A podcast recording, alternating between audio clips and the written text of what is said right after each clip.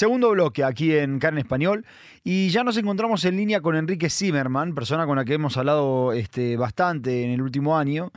Y persona muy interesante también para hablar, particularmente en este momento, en el cual, eh, según muchas teorías, uno de los objetivos de Hamas era eh, eh, neutralizar este acuerdo que estaba por haber entre, entre Israel y Arabia Saudita. Y como la última vez que habíamos hablado del acuerdo, habíamos hablado con él, nos gustaría preguntarle a él exactamente qué es lo que piensa de esta teoría y de las, de las repercusiones que puede tener en este acuerdo esta guerra. Así que, Enrique, te saluda Johnny. Muchas gracias por estar con nosotros.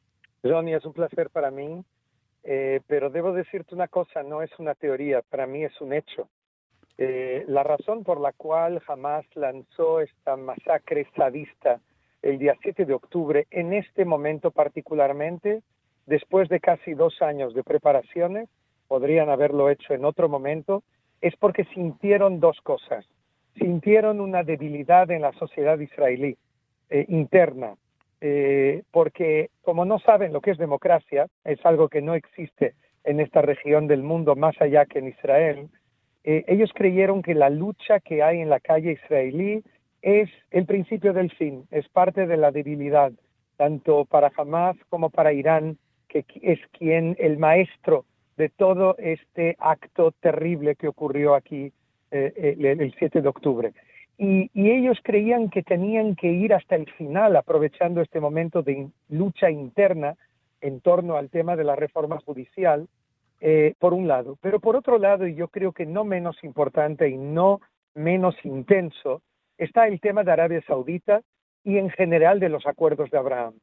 Eh, para Irán, la posibilidad de que Israel cierre en un futuro cercano un acuerdo de paz, de normalización bilateral eh, con el Reino de Arabia Saudita, que es la custodia de los lugares más sagrados para casi dos mil millones de musulmanes, un cuarto de la humanidad, o sea, Meca y Medina, que para ellos, eh, para Irán, el que Arabia Saudita haga un acuerdo de paz con Israel, reconozca a Israel y ponga fin a un conflicto que según los iraníes dura desde el principio de Mahoma, cuando Mahoma lucha contra las tribus judías y nunca fue concluido hace 1300 años, para ellos esto es, eh, sería un sacrilegio, sería una amenaza casi existencial.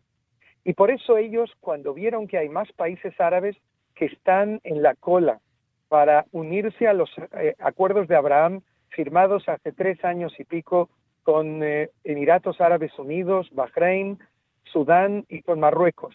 El que haya más países árabes y musulmanes en la cola, el que Arabia Saudita, la gran Arabia Saudita, esté dispuesta a unirse a Israel en, una normalización diplomática, eso es una amenaza que ellos no podían mm, dejar pasar sin hacer algo. Y su esperanza con este ataque de Hamas, Hamas es solamente un proxy, un brazo de Irán. Los persas, que estaban antes de los iraníes, eh, pero es lo mismo en realidad, ellos no combaten hace 200 años, pero sí tienen proxies. Y Hamas es uno de sus proxies. Yo casi me atrevería a decir, es carne de cañón para Irán. Y por eso utilizaron, entrenaron a Hamas, a 500 hombres de Hamas que estuvieron en Teherán, les dieron armas, les dieron conocimientos y desarrollaron el plan que terminó en este ataque pensando que eso, por un lado, demolería la sociedad israelí definitivamente y por el otro, pondría fin a la posibilidad de acuerdo de paz con el mundo árabe sunita, básicamente encabezado por Arabia Saudita, y por otros países árabes que podrían unirse a ello. Ahora, eh, Enrique, quiero, quiero entender una cosa, porque vos también habías comentado la, última vez que había estado con nosotros, nos habías dicho que desde Arabia Saudita lo que se decía era, nosotros no somos los acuerdos de Abraham, somos como un paso más, somos, eh, eh, somos algo completamente distinto, algo que va a cambiar las reglas del juego. ¿Cuáles eran las nuevas reglas del juego que imponía este acuerdo que le daba miedo a, a, Hamas? Perder poder en la franja de Gaza, empoderamiento de la autoridad palestina. ¿Qué es lo que le daba miedo a Hamas de este posible acuerdo? A Hamas y a Irán, eh, básicamente. Eh, Arabia Saudita es la máxima autoridad moral del mundo musulmán, no solo del mundo árabe. El mundo árabe son cerca de 400 millones de personas, el mundo musulmán son casi 2.000 millones. Y, Arabia Saudita sabe, y eso me lo dijeron muchas veces, también cuando llevé la primera delegación oficial israelí, eh, parece que fue hace una eternidad, pero fue hace dos meses y medio, tres, eh, a, a, Arabia Saudita, ellos me dijeron muy claramente, en el momento en que haya una normalización formal entre nosotros, se abrirán las puertas de las relaciones entre Israel y muchísimos países árabes y musulmanes, porque, porque ven en, en Arabia Saudita la autoridad, de la misma manera que Egipto es la autoridad política con casi más de un cuarto de la población árabe. Entonces ellos mm, estaban esperando que eso ocurriera. Eh, Arabia Saudita ve en Israel una pieza fundamental de su visión 2030, que no todo es Israel, eh, hay muchas cosas distintas, relación con Estados Unidos, eh, relaciones militares, hasta poder nuclear con fines civiles, eh, muchas cosas más dentro del puzzle que Israel solo, pero Israel es muy importante. Y sobre todo ven en Israel un posible aliado ante la amenaza general del mundo sunita. Los sunitas son 85% del mundo musulmán y ellos ven en, en, en Israel un aliado ante Irán. Irán es una amenaza para todo este mundo sunita que sabe que Irán lleva años intentando lograr la hegemonía en el mundo musulmán. O sea que lo que ellos querían, ellos ven en Israel parte de su futuro, no por amor, no se van a unir al movimiento sionista, hay rivalidad y hay cosas que aún quedarán y tardarán años en que el acercamiento sea definitivo y de corazón, pero también en otros lugares del mundo, tales como Europa, eso fue así. Y al final, hoy en día vemos que existe una Unión Europea. Puede tardar muchos años, pero es el principio de algo que puede ser muy significativo para toda la región. Claro, ahora, ¿qué, ¿qué, es lo que sucedió, digamos, con, con esta alternativa de acuerdo? Eh, porque nosotros vimos que hay diferentes pasos, por ejemplo, Israel había retirado un eh, apoyo a, a, Arabia Saudita para, para eh, albergar allí una conferencia. Eh, vemos que hay cierto distanciamiento. Ellos recibieron en Arabia Saudita a, Irán este, eh, hace unas semanas que hubo una reunión de todos los países árabes. ¿Qué, ¿En qué quedó esta posibilidad de, acercamiento entre Israel y Arabia Saudita? Mientras dure la guerra contra Hamas, eso no va a pasar.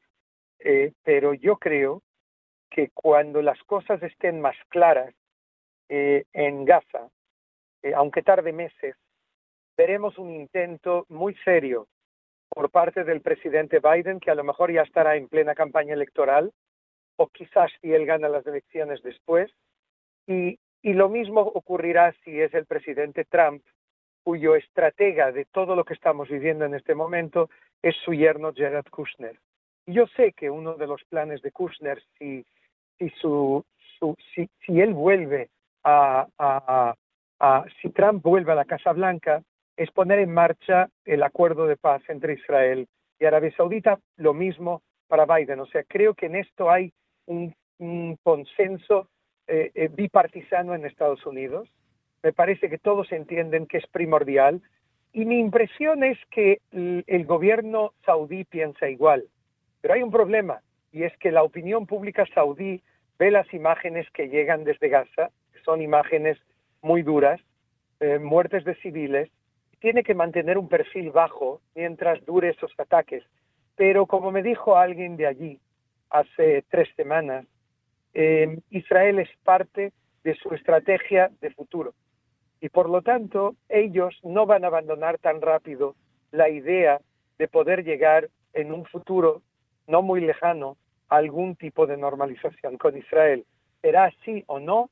Está también en manos de Israel y tenemos que ver cómo se acaba esta guerra. Pero hay algo que hay que recordar. Por más que Arabia Saudita mantenga contactos con Irán o haya tenido una cumbre con todo el mundo árabe y el mundo musulmán, el mundo árabe pragmático, encabezado por Arabia Saudita y por Egipto, ve en Hamas una amenaza para él, al igual que Israel lo ve. A ver, ¿por qué, ¿por qué ellos ven en Hamas una amenaza para ellos mismos? Porque ellos creen que Hamas, que pertenece al grupo de los hermanos musulmanes, eh, pretende en realidad derribar los gobiernos que no están identificados con los hermanos musulmanes. Eh, eso ocurrió en Egipto, de hecho el actual presidente egipcio, Assisi, derribó a Morsi, que era el presidente y líder de los hermanos musulmanes. Eh, se sabe que él, su enemigo número uno, son todos aquellos vinculados a los hermanos musulmanes, entre ellos Hamas, y algo similar ocurre en Arabia Saudita. Arabia Saudita quiere alejarse del islamismo radical. Ellos ya tuvieron su versión local, el wahabismo, que gobernó el país, que tenía en la calle eh, una guardia de la moral, que perseguía a mujeres que tenían el velo mal colocado eh, y, mucho más que esto. Eso ya no existe en Arabia Saudita actualmente. Hay un proceso de cambio y sobre todo un 70% de la población tiene menos de 30 años. Y para ellos el futuro que ellos buscan es un futuro distinto. Y Israel es parte de esa estrategia de futuro, no como gran aliado, gran amigo. Yo aún no veo mm, decenas de miles de saudíes visitando Israel en los próximos años, pero sí que hay intereses comunes importantes y por lo tanto no me sorprendería que en un futuro no muy lejano veamos que continúe, que se reanude este proceso de acercamiento. En su momento la autoridad palestina era bastante crítica de la posibilidad de un acuerdo con Israel. De hecho decía que, bueno, que quería que se le pongan eh, condiciones a, Israel si es que firmaba un acuerdo con Arabia Saudita. Y últimamente la autoridad palestina está nombrada, particularmente por Estados Unidos, como la que puede llegar a hacerse cargo de, lo que sería el día después en Gaza. Eh, ¿qué, rol juega en esto o qué relación hay entre Arabia Saudita y la autoridad palestina respecto de esto en particular? Hay una relación tensa, en realidad, eh, que viene de años. Los saudíes en su íntimo, aunque no lo digan públicamente, sienten algo de ingratitud por parte de la autoridad palestina, porque eh, no hay pueblo que haya recibido más ayuda internacional, y en este caso ayuda saudí económica, a lo largo de los años, y sin embargo los saudíes están, perdón, los, los palestinos están en la misma situación que estaban.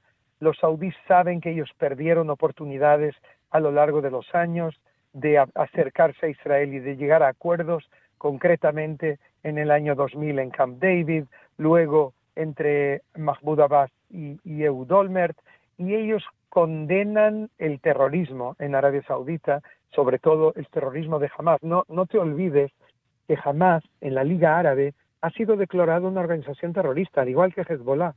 O sea que es muy fuerte eso. el mundo árabe considere a Hamas una organización terrorista, al igual que la Unión Europea, al igual que Estados Unidos y al igual que Israel. Claro, pasa que del mundo árabe uno lo esperaría menos. Exacto. Entonces, el que ellos realmente hayan reconocido ya hace años a Hamas como una organización terrorista tiene un significado y debo decir que incluso en Qatar con quien yo mantengo contactos y que son un poco la sede de los hermanos musulmanes y de algunos líderes de Hamas, ellos también están en shock con lo que ocurrió el 7 de octubre. Eh, ellos creen que sus aliados de Hamas han ido demasiado lejos con la masacre y yo creo que después de la guerra va a haber un reajuste de posiciones también provocado por Estados Unidos, que está presionando muy fuerte a Qatar y, y Estados Unidos tiene su base más importante de la región precisamente en Qatar. O sea que yo creo que hay allí, va a haber allí unos cambios también.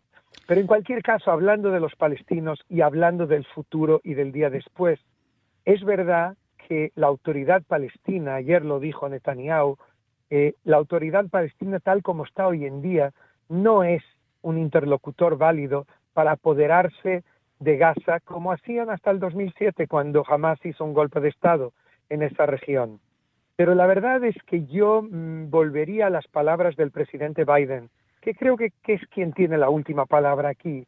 Y él dijo, autoridad palestina solamente si es una autoridad palestina renovada. Y la palabra clave es renovada.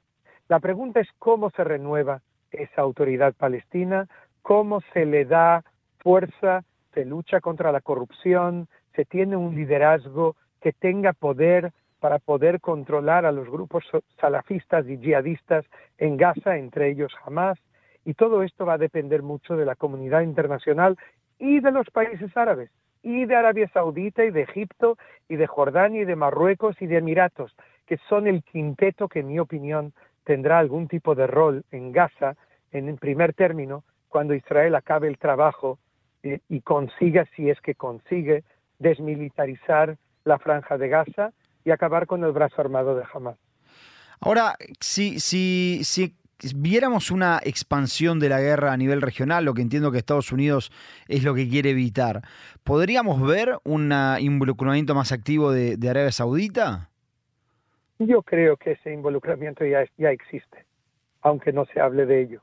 ¿En qué no sentido? te olvides que por la primera vez que, que, no, la segunda, que los Houthis de Yemen lanzaron un misil balístico sobre Israel, eh, hubo varios desde entonces, Arabia Saudita lo interceptó. Eh, fue la primera vez en la historia que un país árabe protegió al Estado de Israel. Yo creo que hay muchas cosas más que ocurren a nivel de colaboración de servicios de inteligencia y otros que no son públicos, pero creo que sí, yo creo que uno de los motivos, no el único, pero uno de los motivos del acercamiento entre Israel y Arabia Saudita es ese precisamente, es permitir una colaboración contra enemigos comunes. Y, te pregunto, como, como, persona que conoce aquí, eh, digamos, el, mapa, ¿ves una posibilidad de que esto devenga en una guerra regional? Siempre existe ese peligro. Eso es lo que querría Irán y lo que querría Hamas.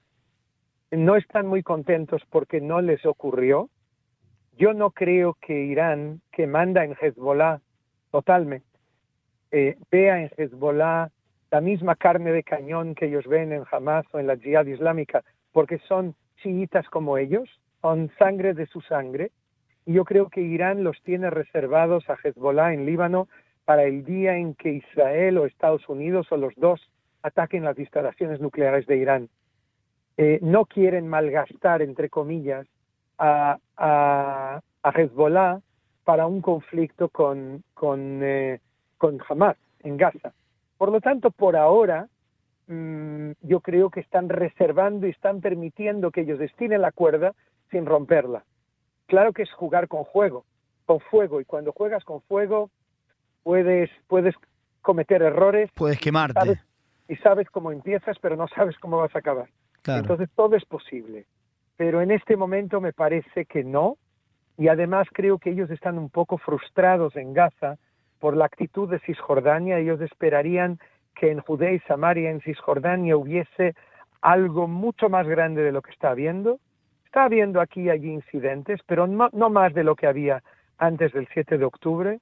Ellos querrían ver una guerra general, una intifada general en Cisjordania que ocupase al ejército israelí y de la misma manera ellos esperarían ver eh, la participación directa de milicias proiraníes en el Líbano, en Irak, eh, y, desde luego como hacen los Houthis en Yemen, de una forma más activa eh, en contra de Israel. Ellos querrían ver muchos frentes más allá que Gaza abiertos y no lo han conseguido hasta este momento. Sí que hay frentes abiertos, pero no con la intensidad que su líder Ige Sinwar eh, desearía. Y por, lo tanto, sí. por lo tanto están frustrados. Eso, eso es porque, por ejemplo, la autoridad palestina podemos considerar que, considerar que está moderada? ¿Por ¿Por qué se da esa tranquilidad en Cisjordania? ¿Quieres el motivo oficial o el motivo real? Ambos. el motivo oficial porque nuestros hermanos palestinos están siendo masacrados por Israel en Gaza. Tienen que decirlo, ellos saben que en Cisjordania hay una situación en la que jamás es cada vez más popular debido a lo del 7 de octubre y ellos tienen miedo de Hamas y por lo tanto tienen que eh, unirse a ellos para no perder el apoyo de la opinión pública palestina.